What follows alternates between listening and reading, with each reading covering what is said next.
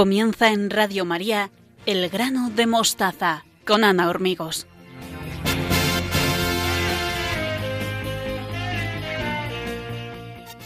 Sean todos bienvenidos. Les saludo con mucho cariño en mi nombre y en el de todos los que formamos el equipo del programa. Estamos encantados de compartir estos momentos con todos ustedes, los que nos escuchan en directo y los que nos siguen a través de los podcasts. Estamos en Twitter y Facebook en la dirección arroba el mostaza. Hoy don Jorge López Teulón nos explica los afectos en San Ignacio de Loyola. Belén Herrero nos descubre la etimología de ciertos topónimos que utilizamos todos los días. Y Estanislao Martín profundiza en la virtud de la templanza y su vigencia en la educación actual de los jóvenes. ¿Se quedan con nosotros?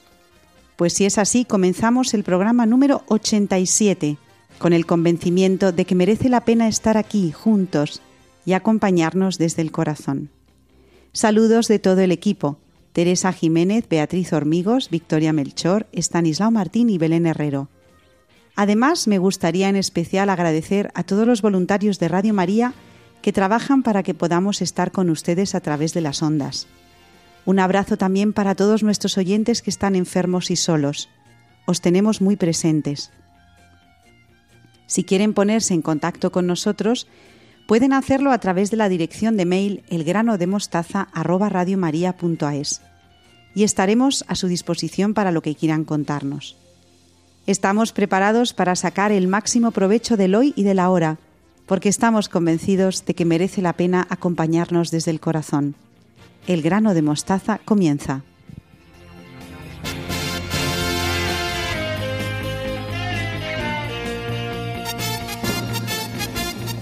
Nos acompaña en el programa de hoy don Jorge López Ceulón, sacerdote diocesano y postulador de la causa de los mártires de la persecución religiosa en España para la provincia de Toledo. Buenas noches, don Jorge, ¿cómo está? Pues muy bien, buenas noches. Muchas gracias por venir a visitarnos en Radio María. Hoy me gustaría que nos hablara de la educación de los afectos en San Ignacio de Loyola, ya que estamos en el segundo año ignaciano de celebraciones. Para ello, vamos a centrarnos en la meditación de los ejercicios espirituales sobre los tres binarios o tres tipos de persona. Y para ello también nos va a ayudar nuestra querida colaboradora Victoria Melchor. Buenas noches, Victoria. Buenas noches, Ana. Buenas noches, don Jorge. Pues cuando usted quiera, don Jorge. Bueno, pues podíamos acercarnos en primer lugar al capítulo sexto de la imitación de Cristo y ahí dice Kempis, cuantas veces desea el hombre alguna cosa desordenadamente, pierde la tranquilidad y arrancar de ahí. Cuantas veces desea el hombre alguna cosa con desorden, desordenadamente, pierde la tranquilidad. Y San Ignacio, precisamente en los ejercicios espirituales, eh, llega a este punto de los tres binarios con el fin de estirpar de sí las afecciones, los apegos desordenados que llevan al pecado. Entonces, lo primero es esto, el deseo de perfección y de santidad, nos lleva a descubrir la importancia de aquello que se construye en nosotros como forma de pecado. Y luego podemos hablar de más cosas, ¿no?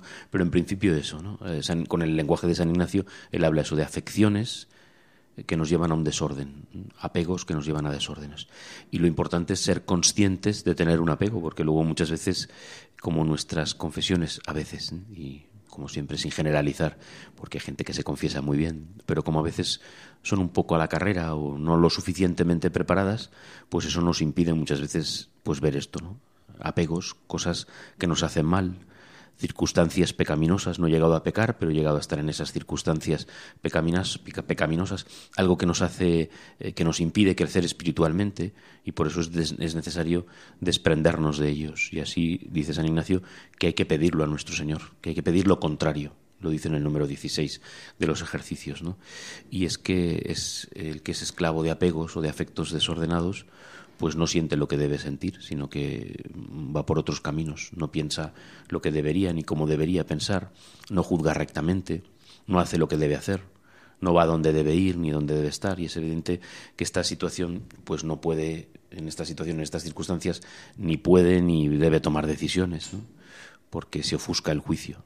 Y por eso es tan importante apartarnos de todo eso que se nos apega, arrancarlo, porque es verdad que no se puede andar con componendas. Cuando hablamos de pecados, no es que sea un poquito pecado, mucho poco pecado, sino que hay que arrancarlo, ¿no?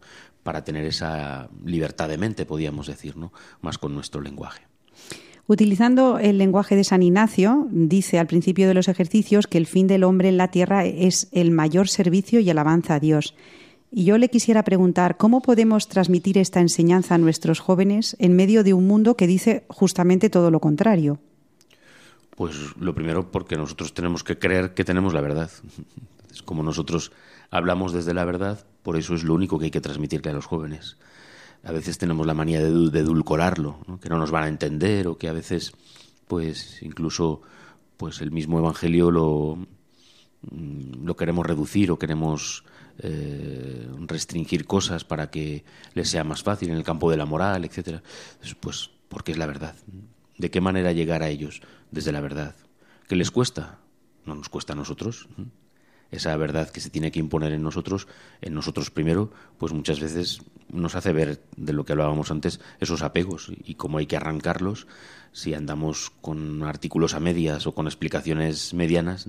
Así que sentir interiormente esta frase es una gracia de Dios, creados para. Hacerles entender a los chavales, a todos, a, nosotros, y repito, los primeros, fuimos creados para, para amar a Dios, para la santidad, para la perfección, para la vida eterna. Si no les hablamos de vida eterna, pues difícilmente eh, les llevamos a una confusión. Entonces, es verdad que son conceptos de los que están muy alejados, ¿no?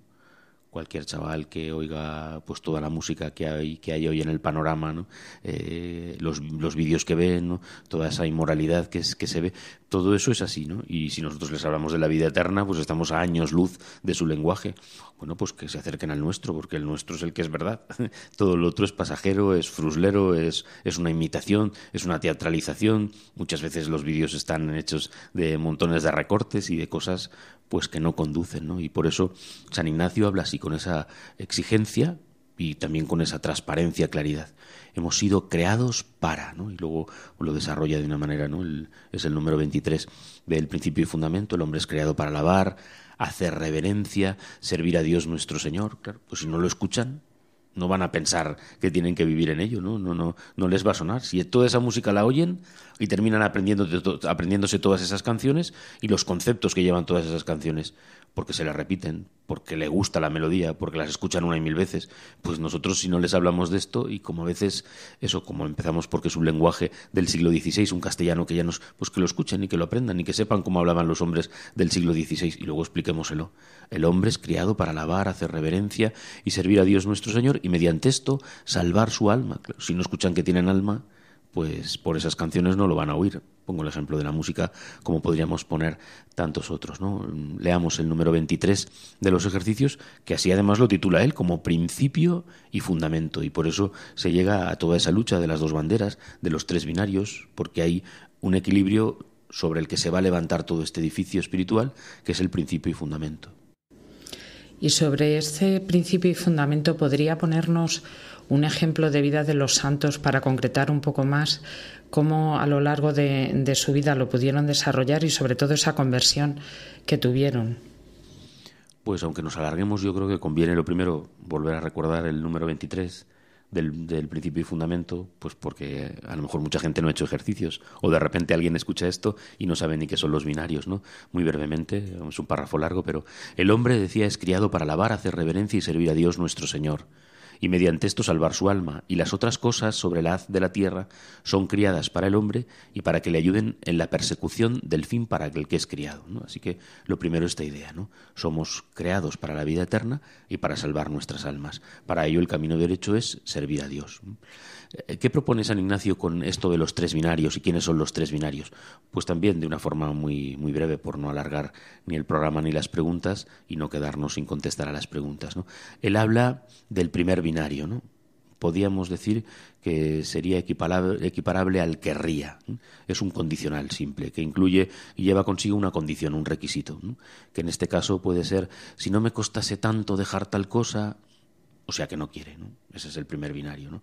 Cuando hablamos del caso, ponemos muchas veces el caso del enfermo, ¿no? pues que no reconoce que está enfermo y no va a hacer nada ni por ir al médico ni por ir a buscar las medicinas. El segundo binario dice que quiere. Tiene un querer lánguido, no enérgico, no está realmente decidido. En el fondo quiere hacer lo que él quiere. Entonces eso, pues ha ido al médico, se lleva las recetas y se queda con ellas en casa o incluso va a la farmacia y compra las medicinas pero las deja en el armario, ¿no? Quiere, pero no quiere, ¿no? Y el tercer binario es el que de verdad quiere, ¿no? Y lo hace además con un querer señorial, sin condiciones. Es mm, abrazar, mm, ponerse en disposición de lo que Dios quiere y este es, está claro, el mejor, ¿no? El tercer, el tercer binario es el mejor, ¿no? Entonces va al médico, se determina qué enfermedad tiene, se le recetan las medicinas y las compra y se las toma para curarse, ¿no? Bueno, pues con este planteamiento, pues a lo mejor por pondría un, un, solo caso que nos valdría como esos ejemplos de los santos, ¿no? Que es eh, San Carlos de Foucault que acaba de ser canonizado, ¿no? Pues en, una primera distancia de vida, ¿no? Con una vida pues muy alejada, ¿no? Un San Agustín, ¿no? Eh, muchas veces queriendo buscar y queriendo encontrar respuestas, pero a la vez llevando, en el caso de eh, Carlos de Foucault, una vida todavía muchísimo más desordenada que la de San Agustín, ¿no? Entonces eso es un quiero y no puedo, ¿no? No puedo porque no dejo yo que querer, ¿no? Eh, pero según va avanzando en esa, en esa conversión y en ese encuentro, además es eh, una conversión eh, sin nada sobrenatural, no hay apariciones de, de, ningún santo, ni de la Virgen, ni, ni, ni, nada sobrenatural, ¿no? Sino que es, es muy curioso, es a través del confesor, a través de la... De, Carlos de, Foucault se convierte a través de la dirección espiritual, que es tan importante, ¿no? Y entonces el director espiritual, el confesor, cuando él se va convirtiendo a través, bueno, de que, que va viviendo, pues descubre esa importancia de ese cambio, ¿no? Entonces ya va buscando cómo hacerlo, ¿no? Y, por ejemplo, se marcha a Nazaret y está ahí tres años, pues con las clarisas, viendo a ver cómo convertir su vida, ¿no? Eh, por acortarlo, pues, y os recomiendo la lectura de la vida de de Carlos de Foucault, pues el tercer momento es el, más, que es cuando escribe esa oración de abandono, la famosa oración de Padre, me pongo en tus manos, ya se llega al sumo, ¿no? Eso es lo que decimos muchas veces, dice Santa Teresa, Santa Teresa de Jesús, solo Dios basta. Y al hermano Rafael, que no es que sea más, pero que son grados en ese crecimiento y en esa interioridad, ya él solo dice, solo Dios, ya le sobra hasta el basta, ¿no? E, es meterse cada vez más en Dios hasta estrechar fuertemente contra nuestro pecho y, y sin dejar que nada ni nadie se interponga la relación con Dios. Y como nos va a decir la Virgen Santísima, el mejor regalo es elegir, elegirle a Él, ¿no? Conservar todo en el corazón, todo lo de Dios en el corazón, ¿no? O a la otra María, ¿no? Cuando va a decirle Jesús, ella ha elegido la mejor parte. Y la mejor parte, pues, es llegar al tercer binario, ¿no? A veces es uno detrás de otro, ¿eh? Lo que todo el mundo ansía, encontrar la felicidad. Muéstrame, muéstrame Dios, para lo que está hecho mi corazón.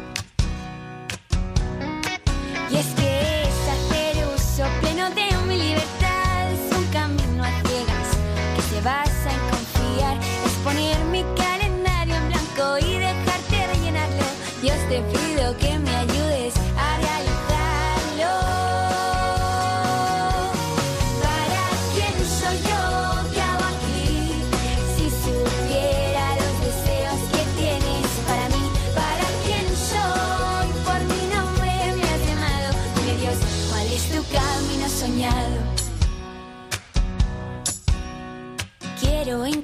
mi vocación, el molde perfecto de mi corazón. Estar en ti, por ti ser enviado.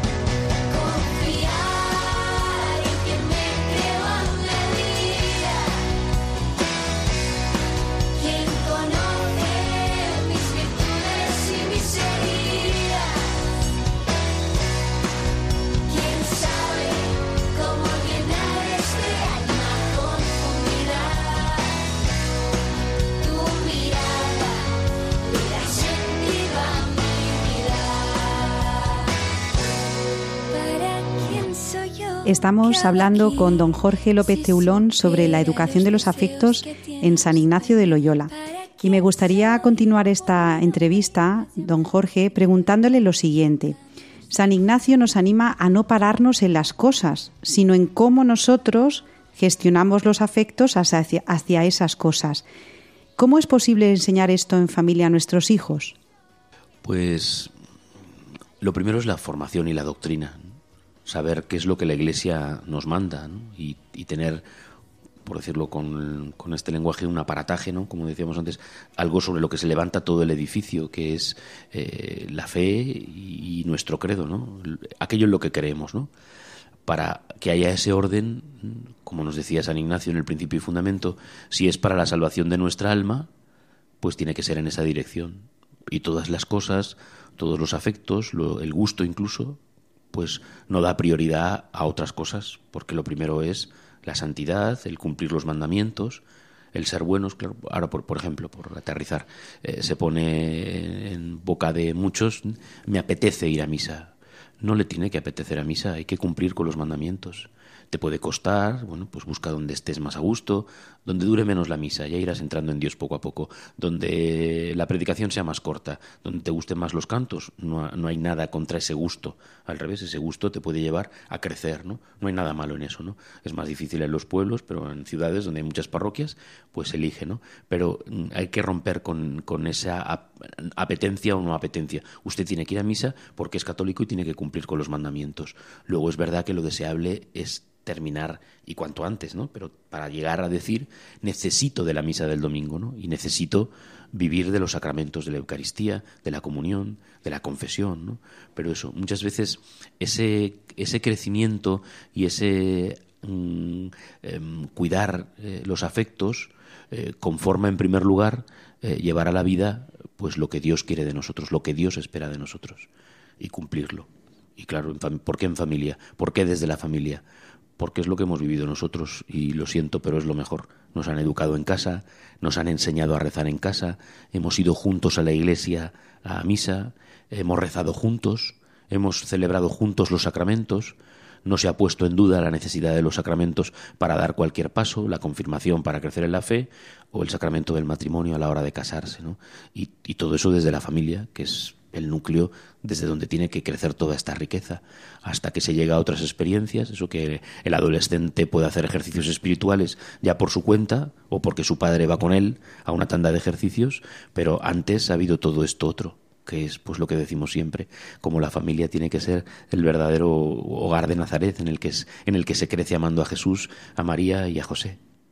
Acaba de mencionar el tema de la apetencia, el no me apetece ir a misa y es que el deseo de seguir a Dios no siempre se traduce en sentimientos sensibles o inmediatos.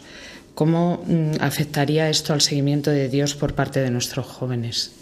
No solamente eso, sino que como decimos muchas veces, si miramos eh, en el calendario de los santos, ¿cuántos han recibido estigmas o han recibido cosas sobrenaturales?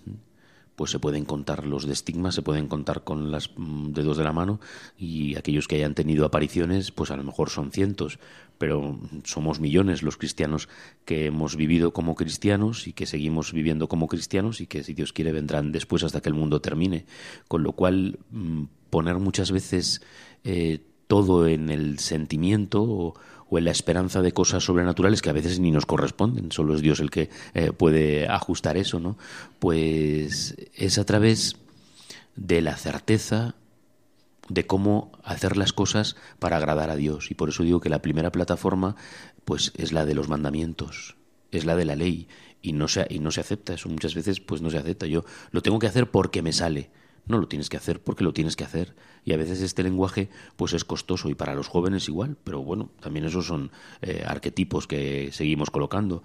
Los jóvenes de hace 50 años no hacían lo que querían y no se enfrentaban a sus padres, y los de hace 100 de otras maneras, claro, y con las formas que hubiera, y, y no tenían coche para irse de fiesta porque no había coches, pero, pero, pero si vamos para atrás, siempre el joven ha buscado esa independencia e incluso con ese lenguaje más popular el hacer lo que le da la gana, ¿no? Entonces todo eso se ha de ir encauzando para que las cosas se hagan porque las tenemos que hacer y no pasa nada malo, que muchas veces nos rebelamos contra el lenguaje y el lenguaje no solo marca eh, la claridad de las cosas, sino la certeza con que uno tiene que actuar.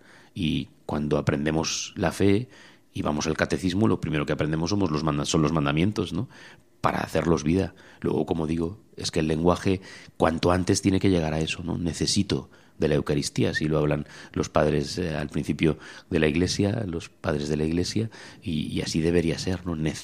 que se cree una necesidad, pero porque tiene que haber un cumplimiento primero, y que ese cumplimiento sea sincero y salga del corazón, porque sé que es lo bueno para mí. Otra cosa es eso que cueste, que cueste hoy vivir la pureza más que hace 50 años me parece absurdo. Como hemos hablado otras veces, solo hay que pasearse por las ruinas de Pompeya para ver la inmoralidad que había en el imperio de Roma. Con lo cual eh, ya, ya, existía, lógicamente, el aborto, ¿no? Y cuando alguien molestaba, se le encicutaba. y existía también la eutanasia. O sea que es verdad que ahora son como vivimos nosotros las cosas, ¿no? Pero no se puede romper con la ley. Y desde la ley se va la santidad.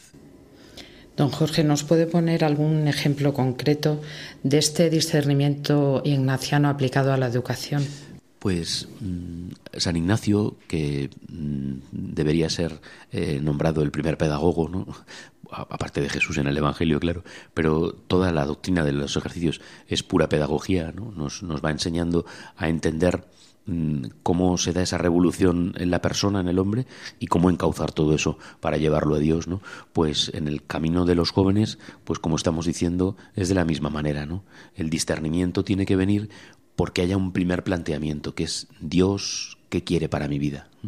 Y Dios lo primero que quiere, pues es que seas feliz y que des con tu vida gloria a Dios y a partir de ahí pues arrancar, ¿no? porque es verdad que cuando ya es son ejercicios espirituales, por ejemplo, para religiosas, pues ya tienen su vocación, o si es para matrimonios ya tienen su vocación, pero siempre va a estar ese seguimiento de Cristo para perfeccionar el seguimiento y para llegar a la santidad. Pero en el caso de los jóvenes es eso, es abrirse a, a todo lo que les espera, por las capacidades intelectuales que tienen a la hora de sus estudios y por lo que llamamos la propia vocación, que no tiene que ser la de ser sacerdote o la de ser monja, sino la vocación de servir a Dios. ¿no? Por eso, eh, en, la popularidad de, ese resumen que se hace de San Ignacio, ¿no? con ese ad majorem dei gloriam, para la mayor gloria de Dios, ¿no? pues luego en el 91, no recuerdo ahora qué centenario hubo de San Ignacio también, y los lemas por cambiar, aunque también son frases de San Ignacio, por cambiar y por completar, ¿no? Pues está esa frase de en todo amar y servir, en todo amar y servir, ¿no? Parece eso que, eh, como hablábamos antes, que la ley tenga que ser para no amar, solo para cumplir, ¿no? Es que es para todo amar y servir. Y entonces al joven se le tiene que llevar a ese discernimiento de que con lo que vales, si es para estudiar derecho, como para estudiar ciencias físicas, como para la vida política, ¿no? o incluso, por supuesto, claro, no voy a decir, no, yo que soy sacerdote no lo voy a decir, o para ser sacerdote, o para ser consagrada o consagrado, ¿no? Que en ese discernimiento siempre esté la mayor gloria de Dios. Lo que Dios espera de ti. Y, las, y los dones, las virtudes que te ha regalado, los talentos que tienes para todo ello, ¿no? Y cómo poner como principio ese servicio a Dios. Y claro, muchas veces, repito, como el joven no lo escucha, como no se le habla, por supuesto, ni en su casa, ni en el colegio, ni muchas veces cuando va a la iglesia, ¿no? Incluso con jóvenes nuestros que van a misa, pues esto tendría que estarse predicando constantemente, porque eh, un religioso que hace programas de televisión termina siempre así. Dios, Dios tiene un plan para ti y, lo que quiere es que seas feliz a, través de ese plan.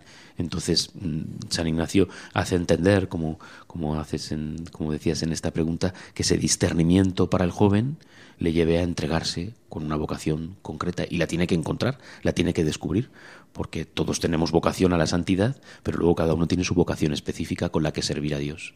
Y a veces eso, pues como se les enseña, por ejemplo, a rechazar la vida, o al egoísmo, que solo tengan un hijo por, porque va a ser más difícil tener más hijos, o porque se va a vivir con más dificultad, o pues no se les hace otro tipo de planteamiento, por ejemplo, de tener una familia numerosa y así pues con un montón de conceptos que, que, se irá abriendo su mente a las capacidades de vivir de otra manera y sobre todo de hacer lo que Dios quiere cuando hay esa entrega generosa de este primer planteamiento. Tu vida es para dar gloria a Dios. Me gustaría terminar esta entrevista con una mención especial a nuestra Madre la Virgen. Ya que el afecto causa movimiento hacia el bien deseado, la Virgen no descansó en su vida a la hora de llevarnos a Jesús. ¿Qué nos podría decir don Jorge de María como modelo de seguimiento a Cristo para nuestros jóvenes? Pues María lo es todo y en esa mm, forma expresiva que tiene en Caná, diciéndole a los criados, a los que estaban sirviendo el vino, haced lo que Él os diga, pues ya esa comunicación, por esa discusión que aquí en Radio María no, no, la va a ver, ¿no? Pero en esa discusión de que si eh, solo con Jesús no es la Virgen, ¿no? Pues eh, eh, tiene que estar en un segundo plano, no hay que exagerar, ¿no? Bueno, pues aquello que nos explicaba el Papa Francisco, ¿no? Tenemos una madre y hay que escucharla, ¿no?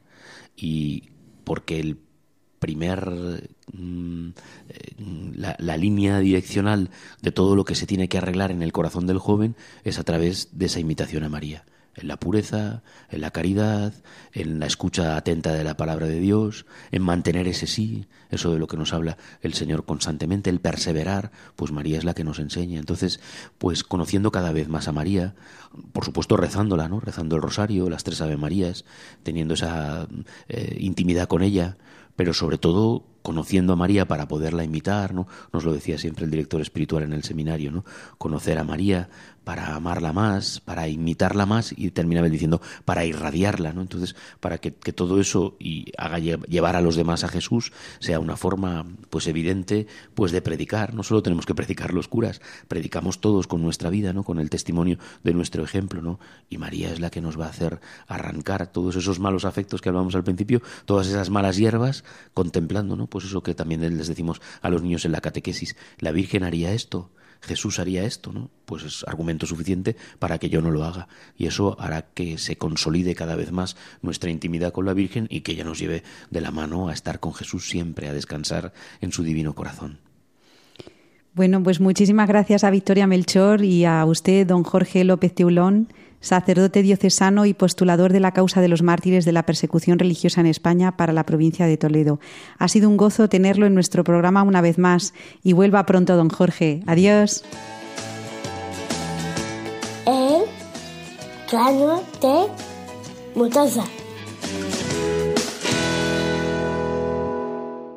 Continuamos con todos ustedes en el grano de mostaza y ahora le toca el turno a nuestra latinista de familia Belén Herrero. Hola Belén, ¿cómo estás?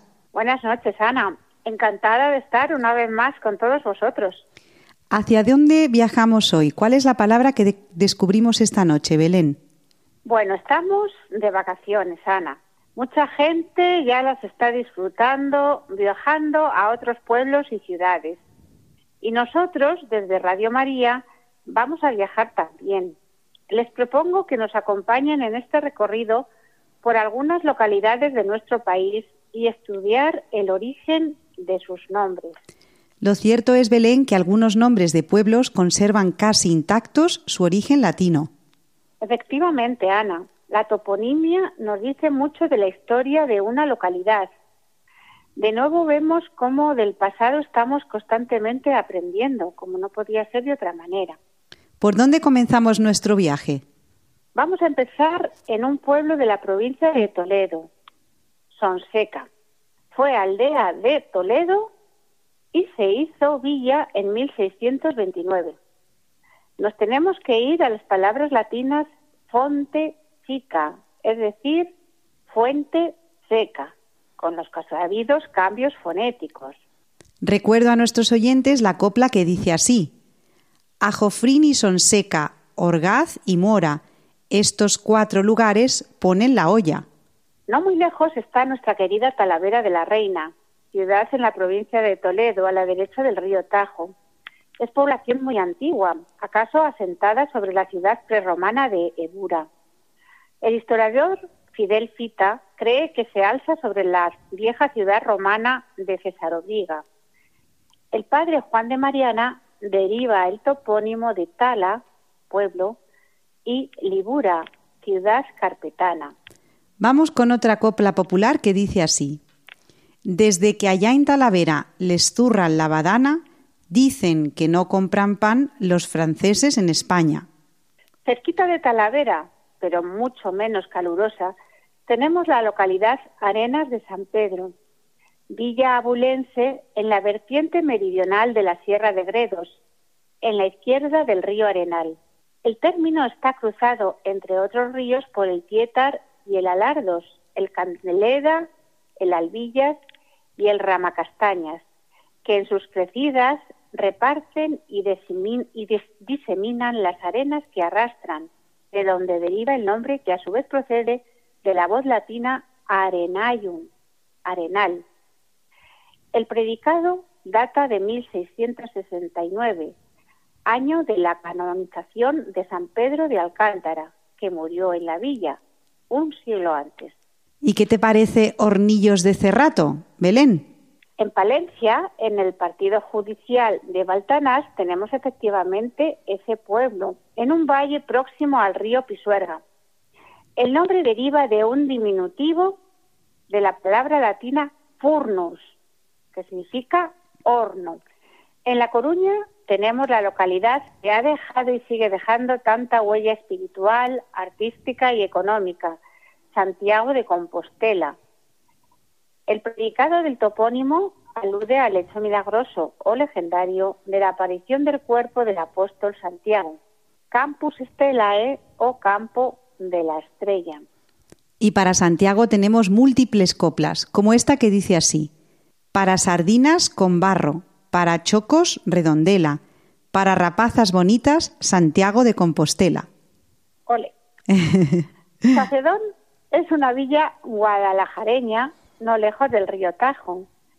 Se asienta sobre la antigua ciudad romana de Alce, de latín salix, salicis, con el significado de sauce, más el sufijo de abundancia etun. Por lo tanto, Sacedón significa lugar plantado de sauces. De nuevo, los versos dicen así: En Sacedón el buen vino, en pollos las aniebladas, en buen día el mujerío y el azafrán en Villalba. Y con Villalba casi ponemos el punto final. La villa de Navarra debe su nombre al topónimo latino Villa Nova, es decir, Villanueva, con caída de la N propia de estas zonas vascas. El mundo cristiano también ha dejado una importante huella en toda la geografía española con cantidad de agiotopónimos como los que podemos citar ahora, Ana. ¿Me Vamos, sí, claro, vamos con ellos. Pues mira, el primero, Santa María la Real de Nieva, San Rafael o San Cristóbal, todos en la provincia de Segovia. Santa Cruz de la Palma en el archipiélago canario. Santander, que es la evolución de Sanctus Emeterius. San Agustín de Guadalix en Madrid. San Andrés de Balongo, en Pontevedra. San Antolín de Obona en Asturias. San Cugat del Vallés, en Barcelona. San Vicente de Alcántara en Badajoz. Bueno, Ana, pues nos vamos a despedir con las palabras de Flaubert, que dice que viajar te hace modesto, te hace ver el pequeño lugar que ocupas en el mundo. Y qué mejor manera de viajar que acompañado de la música del gran Beethoven, con estas notas tan ligeras como nos pide también el mes estamos disfrutando. Un abrazo y hasta el mes que viene. Un abrazo para ti, Belén Herrero, nuestra querida latinista de familia. Y también te doy las gracias por descubrirnos cada mes los secretos escondidos en las palabras que usamos casi todos los días, o incluso de los pueblos en los que vivimos y los que visitamos en verano. Y ustedes no se vayan, que en unos momentos se une al grano de mostaza Estanislao Martín. Un abrazo, Belén, adiós. Adiós, Ana.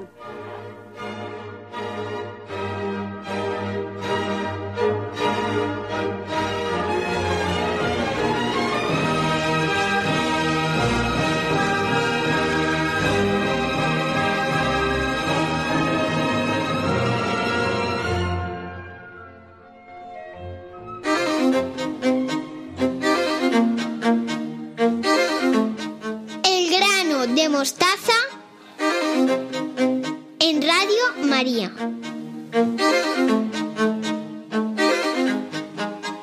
Ya estamos de vuelta en el grano de mostaza con Estanislao Martín, al que saludo con mucho cariño. Buenas noches, Estanislao, ¿cómo estás? Muy bien, Ana. Aquí una noche más con nuestro programa y nuestros oyentes, a los que saludo con mucho cariño yo también. Cuéntanos de qué vas a tratar hoy en tu sección. Hoy la vamos a dedicar a la virtud de la templanza, una virtud especialmente necesaria en esta sociedad tan consumista y tan marcada por la búsqueda del placer. Bueno, Stanislao, como siempre, haciendo amigos, o sea que nos gusta mucho tu sección por eso. Yo creo que conviene que expliques a nuestros oyentes en qué consiste esta virtud, que expliques el concepto de templanza, porque quizá la propia palabra templanza resulte para algunos desconocida, ya que no es de uso común, no es frecuente oír hablar de la templanza. Bueno, pues vamos a ver. Para responder hay que echar un vistazo amplio al espectro de bienes de los que los hombres podemos disfrutar, ¿no? Hay bienes del más variado rango. Pues por poner unos cuantos ejemplos, ¿no? Dar un paseo por el campo, conseguir un título, enamorarse, tener un rato de charla con un amigo, disfrutar de una buena comida, deleitarse con una buena música, hacer deporte, aprobar un examen, recibir un premio tener éxito en un negocio, recibir elogios, etcétera, etcétera, etcétera. Pues bien, dentro de esta amplísima gama de bienes hay algunos con una fuerza de atracción muy grande, porque son bienes sensibles, cuyo disfrute produce un placer intenso, como son la comida, la bebida o la relación sexual. El placer que se deriva del ejercicio de estos bienes es tan gustoso, tan atractivo, que lleva con mucha facilidad a buscarlos con escasa o ninguna moderación. Ahí entra en juego la virtud de la templanza. La virtud de la templanza es esa virtud cardinal por la cual la persona usa de estos bienes placenteros con control, con moderación y con buen juicio, con rectitud. Me llama mucho la atención eh, de que cuando hablas de la templanza, en todo momento estás hablando de bienes. Sí, claro, porque son bienes, cosas buenas que responden a necesidades humanas. Me alegro de que hagas esta observación porque aún colean en nuestra cultura resquicios de una idea que es pagana y que consiste en considerar a la materia y a todo lo que es material como contaminado de maldad, ¿no? Como si las cosas materiales fueran malas por sí mismas. Frente a, a estas cosas materiales habría que situar el espíritu al cual se le supone cargado de bondad. Bueno, pues esto es un error grave. Históricamente esta fue la gran falsedad del maniqueísmo, que ha tenido luego varias derivaciones en siglos posteriores y que en la actualidad ha rebrotado con cierta fuerza. Si a la falsedad de esta idea unimos la enorme fuerza de atracción que la comida y la sexualidad tienen por sí mismas, puede que acabemos asociando bajo el mismo concepto el deseo de estos bienes sensibles con el desorden y la atracción por lo placentero con la inclinación al mal. Para poner un poco de luz en este tema tenemos que echar mano de la moral católica, que es la mejor que ha tratado esta virtud de la templanza. No es la única que lo ha tratado, pero es la que mejor la ha tratado. La moral católica, consciente de este riesgo de, confusión, ha afirmado, y yo diría que ha afinado, que ni en el deseo de bienes sensibles hay pecado, ni en sentirse atraídos por ellos tampoco. A lo largo de la historia, la Iglesia ha salido varias veces en defensa de la bondad de la alimentación y de la sexualidad, frente a la condena que han hecho de ellas diversas herejías.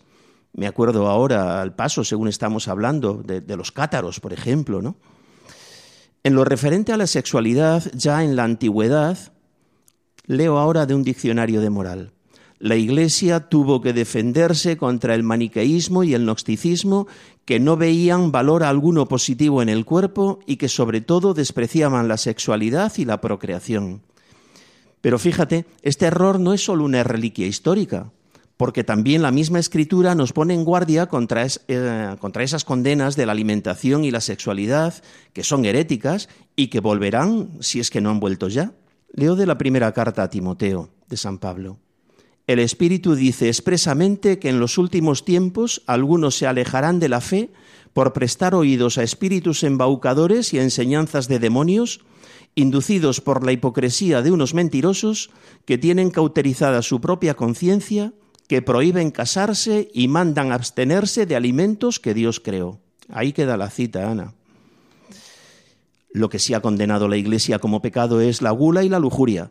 Eso sí, es decir, la búsqueda del placer fuera de la recta razón, sea en el exceso de la comida y la bebida, sea del placer venéreo fuera del matrimonio.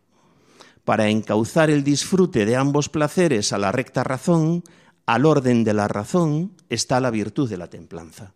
Acabas de emplear una expresión, el orden de la razón, que creo que deberías explicar. ¿Qué es eso del orden de la razón o de la recta razón que también has dicho? En varias ocasiones hemos dicho que la virtud es un hábito por el cual el hombre actúa bien. La pregunta sería, ¿qué es actuar bien? Pues bien, respuesta. Actuar bien para el hombre, para cualquier persona humana, es actuar de acuerdo con la razón, es decir, ajustándose al ser de las cosas, a su realidad objetiva. El orden de la razón, expresión por la que me preguntas, no es una cuestión filosófica, no es un ejercicio intelectual abstracto, no es un mandato moral, sino realismo puro, es decir, la comprensión verdadera de lo que las cosas son en sí mismas. El bien que las virtudes morales persiguen ha de estar en todo momento sujeto a la realidad del hombre. Dicho con palabras de Santo Tomás de Aquino, el bien de la virtud moral consiste en la adecuación a la medida de la razón. Por eso cualquier propuesta ética que no se fundamente en la naturaleza humana no puede ser realista. Podrá parecer bien construida, pero no dejará de ser un artificio alejado de la realidad humana. Pero decías que la virtud de la templanza es la que modera el uso de los bienes sensibles. Sí, porque eso es verdad. Es cierto que la virtud de la templanza está dirigida a moderar los impulsos que despiertan estas cosas que tanto nos apetecen. Comida, bebida, sexo, esto ha sido lo tradicional. Eh, hoy se suele añadir el juego, las compras, etc. Es verdad que viene a poner freno en el ímpetu del instinto sexual y en el gusto por los manjares, pero esa no es la esencia más íntima de la templanza. Ese refrenamiento viene exigido porque la búsqueda de esos placeres puede descontrolarse y puede desatarse con violencia, y por eso precisamente debe ser refrenada. Pero insisto en que no es lo esencial de esta virtud. Lo esencial de la virtud humana consiste en ser regulada por la razón, sigue diciendo Santo Tomás de Aquino. Esta es la gran función de todas las virtudes morales, sea cual sea su objeto particular sea cual sea la materia específica de cada virtud. Es virtud humana la que inclina hacia lo que es acorde con la razón, y la templanza inclina claramente a esto, pues su, mismo nombre indica cierta moderación o atemperación propias de la razón. Es una nueva cita también de Santo Tomás. Parece evidente que comer sin freno, eh, sin poner freno a la gula, ¿no? Eh, o las compras compulsivas, o la pasión por el sexo, no se ajustan a la rectitud de la razón humana. Por eso hablábamos del orden de la razón. Y Estanislao, ¿qué relación tiene la castidad con la templanza? Tenemos que diferenciar, ¿no? Si nos referimos a la castidad como virtud, no como estado, la relación es muy estrecha. La virtud de la castidad es parte integral de la templanza y supone la abstención de actos de contenido sexual en el caso de personas célibes o solteras. Pero me gustaría añadir una palabra sobre la virtud de la castidad en el matrimonio. Esta virtud exige que las relaciones propias del matrimonio sean limpias, es decir, estén exentas de morbosidad, que no estén infectadas de lujuria. No se trata de un precepto moral arbitrario, sino de la conducta más razonable, más sensata y más acorde con la sensibilidad y las aspiraciones del corazón humano y a la vez más acorde con las exigencias de la dignidad de la persona que se ve puesta a prueba en toda relación sexual. La templanza no está para estrangular las pasiones ni para anular los deleites sensibles, sino para ordenar a ambos. Mejor dicho, para ordenar a la persona en sus movimientos pasionales y en la búsqueda de estos regalos de nuestra naturaleza que son los placeres, cuya legitimidad la Iglesia ni discute ni condena, como hemos dicho. Esta es la clave, la ordenación interior de la persona. Estanislao, alguien podría preguntarse de nuestros oyentes qué se consigue con esa ordenación, de qué nos sirve y si merece la pena vivir con ese orden interior atemperado. ¿No es mejor, más excitante dejarse arrastrar por la fruición del placer o por el vértigo de experiencias fuertes? Y en esto tengo que decirte que la publicidad acude muchísimo a este recurso. Déjate llevar, no tengas ningún tipo de límite, date placer. Esto, esto tiene una gran fuerza ¿eh? en, en las personas. Me preguntaba si no era más excitante, claro, sí, más excitante, sí. Y es evidente que muchos consideran que lo más excitante es lo mejor, como estás diciendo, claro. Pero vamos, esto así ha sido desde Adán y Eva, ¿no? Ese ha sido el objetivo inmediato de las sociedades más refinadas a lo largo de la historia. Y ese es el objetivo de muchedumbres contemporáneas. Basta con observar en qué consiste salir de fiesta en la actualidad. Pues en dar rienda suelta a la gula, a la lujuria y a las experiencias fuertes o delirantes, como son las que hacen sentir las drogas o las experiencias marcadas por el vértigo, ¿no? A ver, me decías si, merece la pena o no merece la pena. Bueno, subjetivamente, cada cual puede de decir que es feliz con lo que se encuentre más cómodo. Objetivamente no, objetivamente la felicidad está en la tranquilidad de espíritu. Esto ya nos lo enseñó la filosofía griega, ¿no? Y es obvio que el vértigo no da como resultado ninguna tranquilidad de espíritu. Lo que el vértigo produce es agitación, frenesí, alboroto interno, es decir, el efecto contrario de la virtud de la templanza, ya que, eh, a ver, quien habla ahora es un filósofo alemán. La templanza tiene un sentido y una finalidad que es hacer orden en el interior del hombre. De ese orden y solamente de él brotará luego la tranquilidad de espíritu. Templanza quiere decir, por consiguiente, realizar el orden en el propio yo. Ay, Stanislao, ¿merece la pena esa tranquilidad de espíritu? ¿Qué se gana con ella? Y hablo de una manera retórica, porque yo creo que sí que merece la pena, pero bueno, tenemos que ponernos también en la piel de, los que nos escuchan. Claro. Pues, ¿qué se gana? Se gana paz consigo mismo. Siendo la tranquilidad de espíritu el, efecto principal de la templanza, la grandeza de esta virtud está en que hace al hombre dueño de sí mismo le ayuda a autoposeerse, que es la condición imprescindible para, para, poder vivir, para poder hacer entrega luego de la propia vida en favor de una causa noble, por ejemplo. ¿no? Y ese camino de entrega es justamente el, verdadero camino de la felicidad. Dicho con otras palabras, la finalidad principal de la virtud de la templanza no está tanto en impedir las desviaciones de la gula y la lujuria, que no sería poca cosa ¿eh? si las impide, sino en ayudar a la persona a ejercitarse correctamente en el amor a sí mismo, que si me lo permites yo diría que buena falta nos hace, y que dicho sea de paso no hay que confundir con el egoísmo, el correcto amor a sí mismo. Hablas del amor propio bien entendido y dices que no hay que confundirlo con el egoísmo. ¿Cómo se diferencian el amor propio bien entendido del egoísmo? El egoísmo es autocentramiento, ensimismamiento, repliegue sobre sí para no salir de uno mismo. El amor propio, por el contrario, es la consideración y estima que uno tiene del bien que es su propia persona para ponerla al servicio del bien ajeno. Cuando uno tiene conciencia de que su cuerpo es un bien muy valioso, demasiado valioso, no lo entrega a cualquiera de cualquier forma, ni permite que se le trate indignamente. La castidad resulta relativamente fácil de vivir cuando uno considera que el bien que es él mismo no se puede cambiar por un plato de lentejas. Este amor propio, correctamente entendido, es condición imprescindible y rampa de lanzamiento del amor a los demás. Esta virtud de la templanza y la de la castidad como parte de ella tiene de particular que sus efectos directos no caen fuera del sujeto, sino sobre él. El primer y gran beneficiado por la templanza es el propio individuo atemperado. Por esta razón, la excelencia y el inmenso valor de la virtud de la templanza se pone de manifiesto especialmente en el campo de la sexualidad, mucho más que en el resto de los campos, comida, bebida, compras que hemos dicho antes, ¿no?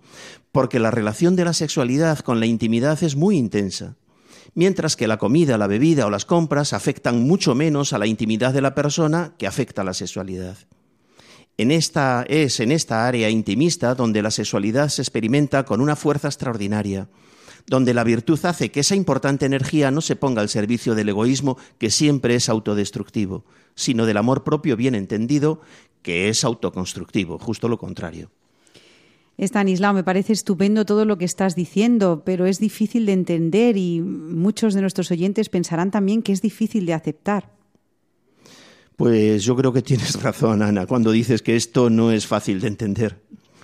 Dice este filósofo alemán al que he citado antes, por cierto, no he dicho el nombre, Joseph Piper, este hombre ha trabajado mucho y bien sobre las virtudes, pues dice él que lo más difícil de entender para nosotros es que sea precisamente la parte más profunda e íntima del yo lo que puede desordenarse hasta dar lugar a la propia autodestrucción. Esto es lo más difícil de entender, que a base de buscar mm, placeres de manera no razonable o experiencias fuertes de manera no razonable, lo difícil de entender es que yo me puedo estar autodestruyendo, destruyéndome a mí mismo. Podemos preguntarnos por qué es esto así, por qué estas fuerzas mal gestionadas pueden destruirnos. La respuesta está en que esas fuerzas, especialmente las que pertenecen a la sexualidad, no son periféricas en la persona, sino profundamente interiores, tan ligadas a nuestro propio ser como que son parte de nuestra identidad personal. Bueno, Stanislao, para terminar, ¿cómo podemos convencer sobre todo a los jóvenes de que la templanza les ayuda a ser mejores personas? ¿Qué podemos decirles para llegar a su corazón? Hay que hablar con ellos, hay que hablar con ellos y hay que hacerles ver el valor de la intimidad. La intimidad es lo más sagrado que tenemos, lo más nuestro. La intimidad de una persona no es la totalidad de la persona, pero sí es lo más valioso, lo más profundo, lo que merece mayor respeto y ser custodiado con todo esmero, como hacemos, por ejemplo, con las joyas, ¿no? Cuando nos entregamos sexualmente, no damos o recibimos algo externo a nosotros, sino que nos damos a nosotros mismos. Esto también cuesta trabajo entenderlo, que por medio de actos sexuales nos estemos dando, pero es real, es así. Por eso insisto en que es necesario cultivar en los niños y en los jóvenes el verdadero amor propio. Como en edades tempranas muchas de estas cosas son difíciles de captar, el concepto de pecado viene a ser un recurso imprescindible. No tengamos miedo a hablar de gracia y de pecado, que son conceptos necesarísimos e imprescindibles dentro de la moral católica. Eh, Ana, ¿quién nos lo prohíbe? Porque a veces somos nosotros mismos los que parece que nos echamos la llave, echamos el candado. Hablemos con claridad y con caridad. Pues nos vamos a quedar ahí, Estanislao. Hablemos con caridad y con claridad. Y eh, creo que Radio María es un lugar privilegiado para poder expresar estas verdades que en otros lugares no se dicen. Eh, cuando entregamos eh, nuestro cuerpo, entregamos lo más profundo y lo más íntimo de nuestro ser. Y hoy en día la banalización de lo sexual eh, dice justamente lo contrario. Incluso se predica, Stanislao, que el acto sexual sea únicamente em, fuente de placer, incluso de placer propio, o sea, no ni siquiera de buscar el placer del otro, ¿no? Entonces nos metemos en unos problemas gordísimos y en, en chicos que desde muy jovencitos ya están desestructurados íntimamente, que ese es el gran problema que empiezan a darse y a entregarse a edades muy tempranas sin saber principalmente que ese gesto está hecho para otras cosas, eh, nadie les avisa de esto, sino simplemente haz lo que quieras, lo que te apetezca. Si pasa algo, hay medios para evitar las posibles consecuencias de tus actos y no se dan cuenta de que están siendo desestructurados íntimamente y que luego alguien tendrá que recogerlos y volverlos a estructurar y a quererse ellos primeramente con ese amor propio bien entendido y sano como tú dices. Para mí esto es lo más grave de lo que estamos viviendo hoy en día. ¿Cómo vamos a recoger a tantísima gente ya con experiencias tan malas desde tan pequeños, Stanislao? Pues si yo tuviera receta, desde luego que la publicaría, además gratuitamente, ¿no? Y me dedicaría a difundirla. No la tengo, pero aquí la, el trabajo de las familias es imprescindible, imprescindible. Y el trabajo de la Iglesia es imprescindible. Y no siempre se explican estas cosas con claridad, ¿no? A veces nos perdemos en discursos buenistas. No nos ayuda la legislación, no nos ayuda el ambiente social. Mm, cuando tratamos estos temas yo me acuerdo siempre del Imperio Romano. En el Imperio Romano el gran atractivo que tenían los cristianos no era por las prácticas de culto que realizaban, entre otras cosas porque estaban escondidos, no se podían ver, ¿no? Había que hacerlas eh, escondidas en las catacumbas o en, en casas, pues porque se jugaban la vida y muchos la perdieron, de hecho. El gran atractivo que tenía para la conversión era ver la limpieza con la que vivían todos estos temas los chicos cristianos y las chicas cristianas. Entonces, aquí tenemos un papel muy importante en las familias porque nosotros, los que estamos casados, matrimonios y eh, las personas que eh, tenéis hijos o que tienen hijos jóvenes, tienen aquí un papel fundamental de cultivar la limpieza de sus hijos porque son un faro en medio de una sociedad muy perdida. Bueno, Stanislao, pero no nos vamos a quedar aquí. Nosotros siempre un mensaje de esperanza y en Radio María estamos convencidos de que merece la pena eh, ser eh, feliz a través de estas ideas, estos pensamientos y sobre todo de la imitación de nuestro Señor Jesucristo, el que es capaz de restaurar hasta lo que está más dañado, hasta lo que está más roto, que siempre hay esperanza, Estanislao. Desde Radio María siempre lo queremos decir, cualquiera que sea tu situación. Si estás eh, desesperado, por favor, tenemos teléfonos a los que nos puedes llamar, tenemos eh, personas que te pueden ayudar y siempre, siempre, siempre hay esperanza, Estanislao. Estoy contigo. ánimo, mucho ánimo. bueno, pues esperamos escuchar a todos nuestros oyentes sobre el tema que nos ha explicado hoy Estanislao Martín, la templanza y también su aplicación en la educación. Y para ello tenemos un mail, elgranodemostaza@radiomaria.es. Un abrazo, Estanislao, y hasta el mes que viene. Adiós. Adiós, adiós, adiós.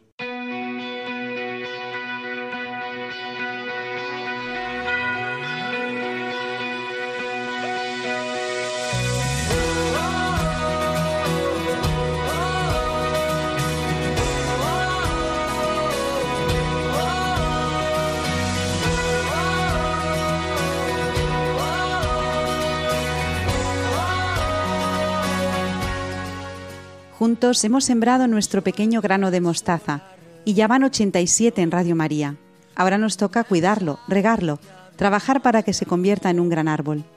Gracias a don Jorge López Teulón por habernos explicado los, los, afectos en San Ignacio de Loyola, a Belén Herrero por descubrirnos la etimología de los topónimos que utilizamos todos los días, y a Stanislao Martín por haber profundizado en la virtud de la templanza y su vigencia en la educación actual de los jóvenes. Nosotros nos vamos hasta el próximo 31 de agosto de 2022, pero ustedes pueden quedarse en Radio María, la radio que acompaña el corazón. Seguimos a su disposición en la dirección de mail elgranodemostaza@radiomaria.es. Se quedan con los servicios informativos. Los llevamos a todos en el corazón. Cuídense mucho y adiós.